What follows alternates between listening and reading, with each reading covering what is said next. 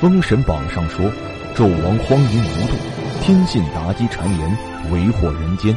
但事实真的是这样吗？纣王为商朝覆灭背了多少年的黑锅？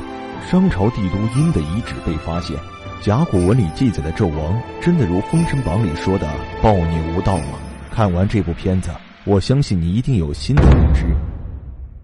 十九世纪末，安阳一带早已丧失了曾有的富庶。此时，一个名叫小屯村的地方引起了波澜，一切都源于农民在土地里劳作时发现了古怪的碎片。据说这个东西具有神奇的疗效，于是村民们就把这碎片卖给城里来的商人，来获取利益。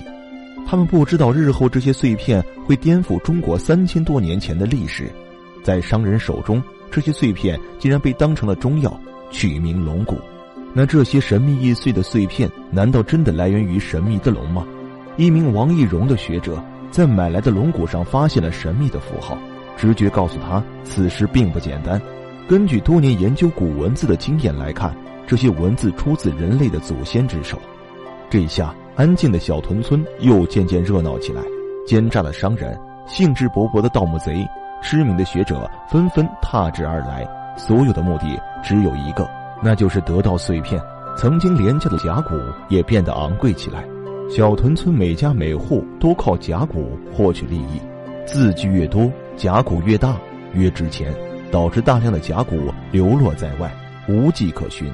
小屯村的文物保护工作刻不容缓，直到一九二八年，这些混乱的状况才好转起来。埋藏在地下三千多年的殷墟，终于迎来了他首次考古发掘。直至一九三七年，总共对殷墟进行了十五次发掘。可是，随着全面抗战爆发，为了保护文物不被日军掠夺，殷墟的考古工作被迫停止。直到中华人民共和国成立，考古工作才得以延续。殷墟出土的甲骨文的发现，打开了殷墟考古的开端。那么，甲骨文上的符号代表着什么呢？一九三六年六月，在对殷墟的第十三次发掘中，竟有了意外的发现。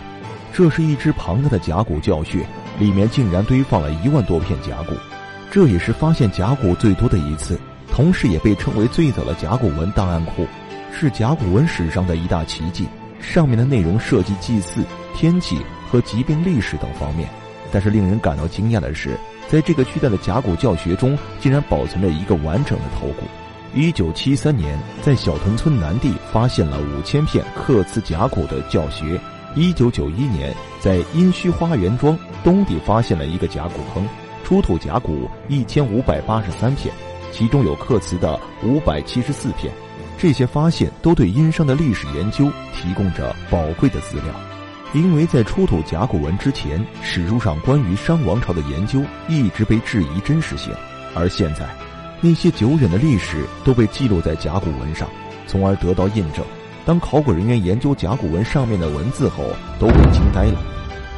甲骨文上记录的都是祭祀、历法、天象、战争，唯独没有记载纣王的荒淫无度、残暴无道。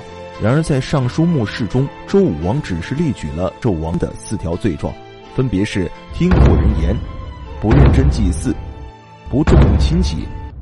任用逃犯做官，这几条罪名放现在反而成为了美德。用现在的话来解释这四条罪名：听妇人之言，会不会是听老婆的话？不认真祭祀，是不是相信科学，不信鬼神？不重用亲戚，是不是任人唯贤？任用逃犯做官，会不会是任用有才有德的人？总之，胜者为王，败者为寇，谁赢了，谁说了算。到了后来，其罪状逐渐攀升。春秋战国时期，纣王的罪状增加了二十项，西汉时增加了二十一项，东晋增加了十三项。而忠臣比干被纣王所杀，最早始于春秋人的记载，但实际上这些罪状都是有出入的。大陆夏商周断代工程的研究发现，现存比干墓寺庙中碑文有显示其比纣王还晚死十多年，不可能是纣王所杀。而殷墟考古显示，商墓的人迹和人殉都很少。甚至没有西周中早期严重，从各种文物中看不出纣王有太多暴行，而司马迁的《史记·殷本纪》中详细记载了商王朝的历史帝王资料，这跟甲骨文上发现的内容绝大部分相同，两者互相印证。因为商朝早期崇拜自然，凡事都会占卜，以求天意。大祭司占卜用的材料主要由乌龟、牛等甲骨组成。乌龟骨主要占卜生死之事，牛骨占卜农时，兽骨占卜捕猎情况，而人骨则占卜战争。那么，商朝的人为何在骨头上书写文字呢？这和远古神秘的巫术相关。在现在的黎族人中，还流行着一种巫术，他们燃烧动物的甲骨，根据烧出的裂纹长短和方向来判断神的预知。那么，三千多年前的人们是不是也是用这种方法和神灵沟通呢？在商代晚期，变成了一种复杂的占卜技术。甲骨燃烧时裂开的声音，仿佛是神的旨意。在庄严的祭祀上，商朝的人们就是靠这种占卜来祈求神的指引，寻求自己想要的答案。当占卜的结果应验后，就会把内容刻在甲骨的正面，形成了如今的甲骨文。令学者困惑的是，这些文字和其他象形文字有明显的不同，它脱离了图像的描摹而形式化。公元前一千多年前左右，各个民族的文字逐渐向字母化发展，经过漫长的演变，形成了现在的汉字。但是仍然有一些甲骨文让我们感到费解。经过学者的不断研究，已经破译了两千多个文字，这只是占了发现文字的三分之一左右。动物学家对殷墟出土动物骨骼进行了鉴定，发现了许多已经灭绝的远古动物，说明仍有许多未解之谜等待我们去发掘。殷墟不只是古代王朝的废墟，还是中华文明的发祥地，也是当之无愧的古文明圣地之一。这座殷墟东西长约六公里，南北宽约四公里，总面积约二十四平方公里。恒河穿堂而过，将这片土地分成了南北两座。南面是王室宗陵区，居住着许多达官贵人，十分庄重气派，是城市的中心地带。与之相反的，位于北面的是王陵区，安葬着许多古人。在这里，考古学家一共发现了十三座大墓，两千多座祭祀坑和陪葬墓。而商王的墓葬要比平民的房屋豪华得多。五官村的一座大墓，规格很高，有十多米深，四周由巨型木板筑成。其中最令人震惊的是，多达二百二十五人的殉葬人，竟然都是未成年的儿童，被整齐地排列在墓的四周。有的殉葬坑除了人以外，竟然还有狗殉葬。此时的商朝处于奴隶制鼎盛时期，在贵族眼中，这些奴隶与狗猫无异。殉葬时，每一种杀人手法也都不一样。这种惨绝人寰的人殉和人畜制度，揭示了封建统治制度的黑暗，在无意中加速了商的灭亡。一位农民无意的发现被载入了史册，他在耕地里发现了一座高达一百三十三厘米、重量高达一百七十五公斤的大鼎，而这件大鼎是至今世界上发现最大的青铜鼎。为了躲避日军的追捕。铜鼎曾被多次的转移和掩埋，最终被完好的保存了下来。青铜器的数量可以表示出身份地位的高低，它形制的大小也可以显示出权力的等级。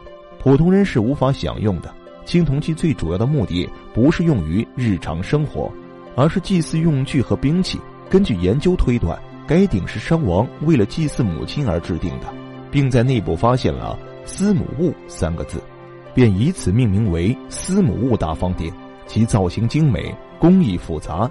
铸造此鼎所需金属原材料超过一千千克，足以代表高度发达的商代青铜文化。殷墟因为在青铜方面的辉煌成就，而成为世界青铜文明的中心地带。随着殷墟的挖掘工作的不断开展，一座保存完整的墓出现在大家面前，大家都被惊呆了。此墓深约八米。总面积只有二十多平方米，这跟武馆村的大墓相比，显得平平无奇。出乎意料的事情发生了，墓室里全是珍贵的陪葬品，琳琅满目，根本无从下脚。这可把考古人员高兴坏了。整整六层的陪葬品，因为从二十世纪三十年代不断有盗墓贼来这一带盗墓，使大量的珍贵文物丢失、破坏，很少能看到未被盗墓贼光顾的墓葬，这真是个奇迹。随后，在这座墓里一共发现了一千九百多件文物，以玉器和铜器为主。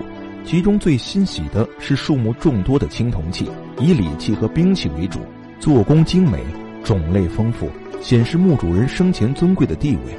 没想到这样一座不起眼的墓葬，竟然埋藏了众多精美的文物，这位墓主人在当时究竟拥有什么样的地位呢？考古人员发现，在众多青铜器中刻有“妇好”两字，因此推断这个墓主人名为妇好。妇好，一个女子的名字。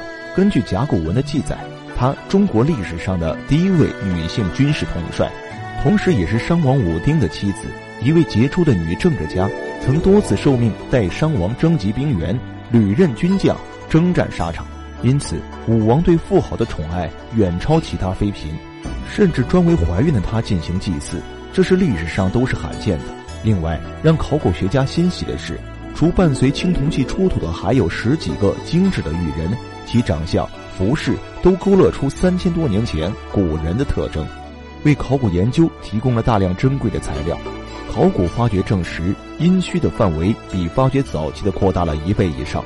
由于武王及后代常年的穷兵黩武，消耗了商朝大量的精力和财力，人民已经不堪重负，朝廷的内部矛盾越来越严重。终于在纣王的统治下，经历了五百余年的王朝走向了灭亡，曾经繁华的都城被渐渐的荒废成遗迹。直到考古学家的出现，才将殷墟辉煌的过往一点点的拼接起来，重新展示到世。